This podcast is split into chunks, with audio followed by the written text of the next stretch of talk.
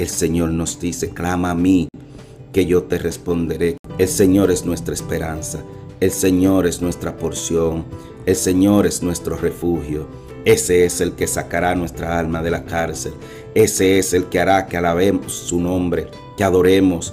Ese es el Dios que nos pide que clamemos a Él en el medio de nuestras pruebas, que clamemos en Él en medio de nuestra persecución. El Señor está disponible todo el tiempo para todo el que venga, humilde, con sinceridad, a presentarle sus quejas como hacía el salmista David. El Señor lo libró no solamente en las cuevas, lo libró en el desierto, lo libró en las montañas, lo libró en cada una de sus batallas, porque es tu palabra la que tú has dado y tu palabra permanece para siempre.